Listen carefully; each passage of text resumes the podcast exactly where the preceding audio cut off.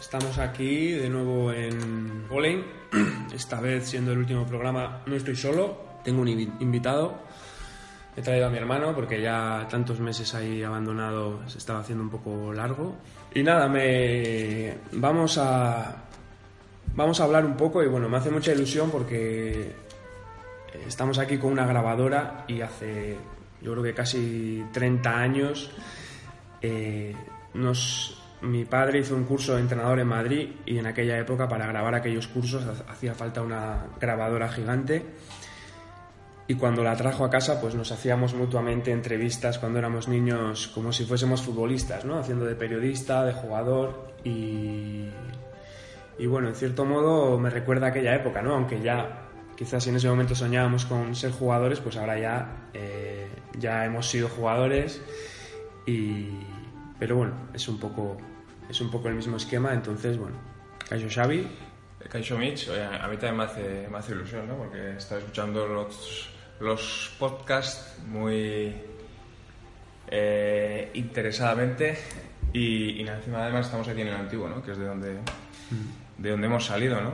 Donde hemos eh, jugado tantos partidos, donde nos hemos inventado. El otro día estaba en el frontón del antiguo y es donde decía, joder, aquí era, teníamos el balón y de cada número querías, del 1 querías darle a la chapa, del 2 y tenías que ir, hasta que no le das a la chapa no pasabas al, al siguiente número, ¿no? Y entonces, joder, se te agolpan todos esos, eh, esos recuerdos de, de cuando éramos pequeños y, y todos los juegos que, que nos inventábamos, todos los cualquier esquina en la que montábamos un partido y pues después de tantos años de haber dado los dos tantas vueltas, pues nos volvemos a juntar aquí y por eso pues lo hace más, más entrañable si cabe, ¿no? Y todas las batallitas que, que hemos pasado.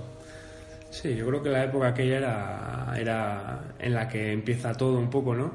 Campeones, eh, Los cromos, las camisetas, las, las botas, ¿no? Yo, Las- creo, joder, yo me acuerdo de las, las primeras botas de tacos que me compró la Mayo, creo que fue unas Line 7.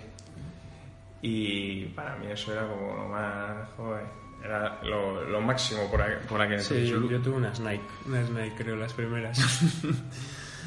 sí. Pero luego ya nuestro, yo creo que, yo me acuerdo que mi sueño era eh, por aquel entonces tener las Copa Mundial. Pero era, no sé si por aquel entonces costarían 13.000 o 14.000 pelas y, y era eso ya demasiado para unos, para unos chavales. Bueno, en todo, Y, y- y las primeras que tuvimos los dos fueron las Adidas Beckenbauer. sí, pero en todo caso tienes que pensar que nosotros jugábamos en gravilla. Sí, sí. Entonces, había Con que, mi casa. había que comprarse botas duras. Estamos hablando ya como abuelos cebolleta, es. porque no podías comprarte unas botas muy buenas porque se destrozaban en la gravilla. Bueno, pero de hecho las, las destrozábamos y una vez destrozadas no eran comprar nuevas, sino que era llevarlas al zapatero y te ponía una capita de cuero por encima y, y tenías que, que ablandar esa zona. Ya sabes que yo suelo ir todavía al zapatero, ¿no? Sí, sí, sí.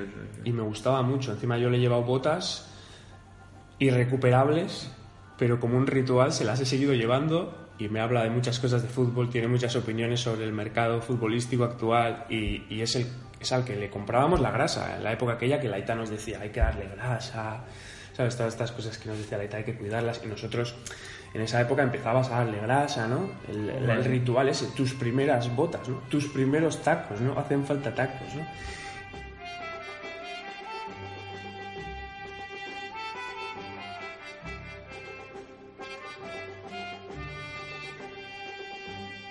Y es algo que al final, de algún modo, sigues manteniendo luego, ¿no? Mientras eh, desarrollas tu carrera, ¿no? Son al final rituales que son como muy importantes, ¿no? O sea, yo creo que se quedan, ¿no? Y ahora, incluso cuando has acabado y has dejado de jugar, te acuerdas, ¿no? De, de todo eso un Yo, montón, yo ¿no? me acuerdo y de, yo he tenido rituales, o sea, no rituales, sino que pautas y cosas que he hecho, yo creo que como chaval, como profesional y durante todo, más o menos seguir las mismas cosas que hacía, eh, cómo me ponía las piñeras, la primera izquierda, luego la derecha, eh, luego la media hasta donde me... O sea, había cosas que en 20 años que han cambiado muy poco, que han cambiado muy poco. Y eso el, tener la, la lengüeta de tal manera o los cordones de tal manera, eso cambian muy poco. Y son cosas que como el guitarrista pues que tiene que tener su guitarra a su manera, pues que nosotros eso lo vas... Que las vivíamos, que las vivíamos.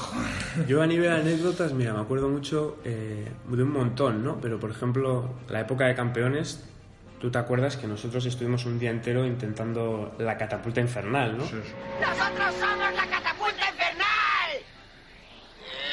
¡Catapulta infernal! Y nuestro primo nos echaba el balón, pero era absolutamente imposible. Pero ahí estuvimos. ¿Qué te parece el, el- yo también, bueno, aparte de eso, recuerdo un vídeo de un mogollón de regates que trajo la ITA, ¿no? O sea, el tema es un poco de que teníamos muy pocas cosas, ¿no? Y sin embargo, solo con el balón, pues eh, nos inventábamos muchos juegos, ¿no?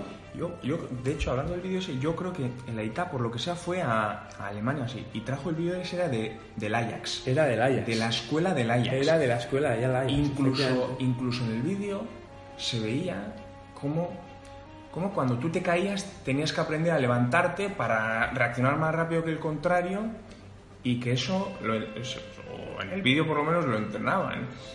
Y, y ver eso, y ver eh, cómo hacían la bicicleta o cómo hacían la esto. Pues ahora lo que todos ven en YouTube, pues para nosotros era lo más sofisticado de... Y luego, sin embargo, nosotros no- en nuestra carrera no hemos hecho ni un regate. hemos hecho menos regates que nadie porque no hemos sido jugadores veloces. O sea, te quiero decir, y sin embargo, yo tengo Ya, pero- recuerdo de ir regateando a la Sí, sí, gente. pero vale que no nos ha servido para regatear a nadie, pero para dominar el balón sí nos ha servido. Y entonces es como, vale, eh, nunca haces una tacada, nunca vas a hacer tacadas, pero si tú no sabes hacer 50 tacadas, pues eh, luego cuando te venga el balón vas a saber controlarlo, ¿no? Y, eso es, joder, eso es, eso es fundamental para, para los chavales. Para dominar un poco, ¿no?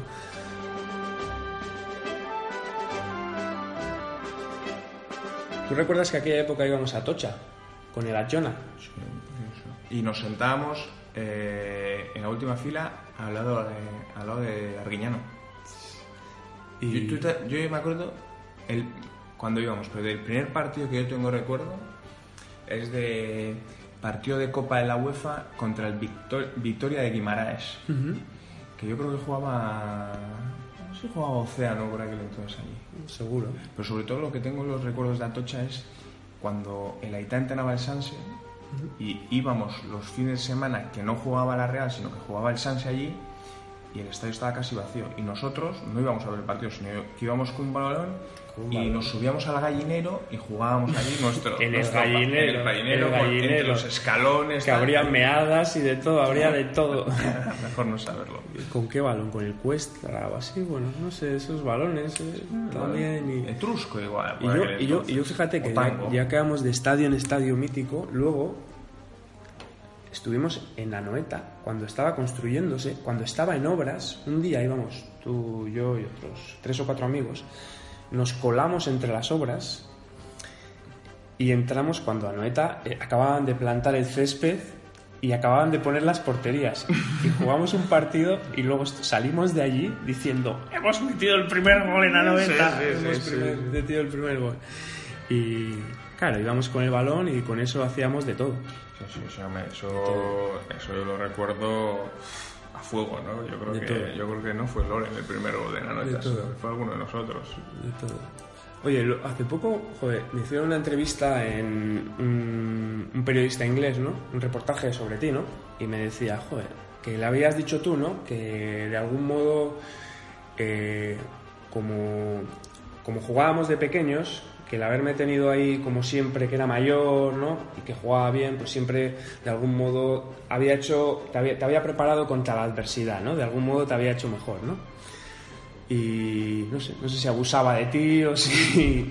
Totalmente. Totalmente, ¿no? Encima tú eras más, eras más rápido, eras más fuerte, eras más alto y yo te tenía que seguir y, y tú eras cabrón. O sea que encima si me puteas putear, me, me, me puteabas. O sea que totalmente. Yo tuve que, que competir siempre, en, aparte de que tú eras mayor, eras muy bueno, entonces competía contra dos niveles superiores al mío. Y, y eso que seguro que me hizo a mí esforzar mucho más o, o querer siempre y pegarme a ti porque, porque no me podía quedar muy lejos, claro. Y en el fútbol, en el frontón, cuando, cuando te compraron a ti la primera mountain bike, yo heredé tu bici, la California. Entonces tú subiendo las cuestas, tú ibas con los cambios, ibas de lujo, y yo iba con una bici que no tenía ni cambios ni nada, y, y sufría como un montón.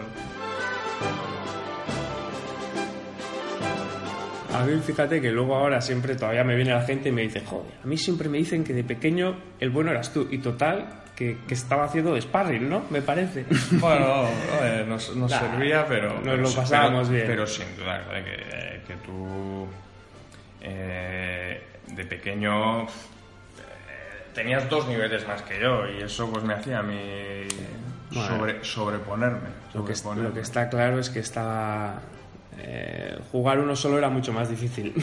Sí, no, hombre, yo creo que ahí sí que tuvimos mucha suerte, ¿no? porque en cualquier, cualquier comida o lo que sea, pues siempre tenías una, Sí. una- con alguien con el que jugar y ahí eso nos lo, nos lo montábamos, nos lo montábamos muy bien. Pues sí, pues sí. Y bueno, luego eh, el Aitá, eh, no sé, ahí, ahí me vienen muchas anécdotas ¿no? Re- en referencia con el Aitá, por ejemplo, cuando nos silbaba durante los partidos, que no nos decía muchas cosas. No sé si a ti te, te decía así No, algunas no, cosas, ¿no? Porque nunca... muy poco, muy poco. Yo me acuerdo Sí. cuando estabas así, estábamos jugando y el Aitá estaba viendo el partido y de repente escuchabas... Ya, sabías que el Aitá estaba ahí y te- era un silbido, un silbido como decía, venga, espabila un poquito que hoy, estás con- silbido, hoy no te ¿eh? estás saliendo... y decías, "Uy, va, venga, venga, va, venga. Y ya te concentras, te ponía un poquito más alerta. Sí, sí. Eso lo tengo muy, muy interiorizado ese, ese silbido. Sí, no, yo también, yo el silbido me acuerdo mucho, ¿no? Y luego siempre viendo los partidos juntos, ¿no? Que de algún modo acabas desarrollando un lenguaje común, ¿no? Que viene mucho de la ITA, ¿no? A la hora de ver el fútbol, a la hora de entender el fútbol, ¿no? Porque yo siempre, es como que a veces eh, estamos hablando de fútbol, digo cosas y digo, "Ah, esto es un poco lo que dice la ITA, lo que dice Xavi, hay en cosas que acabas... eh, Pero hay cosas que se te siempre- quedan, ¿no? Luego hay que renovar, ¿no? También, Sí, pero... sí. Pero no mucho de decir, sino más de hacer. Yo creo que eso sí que Mm. lo hemos tenido muy... Un, un referente muy fuerte, Mm.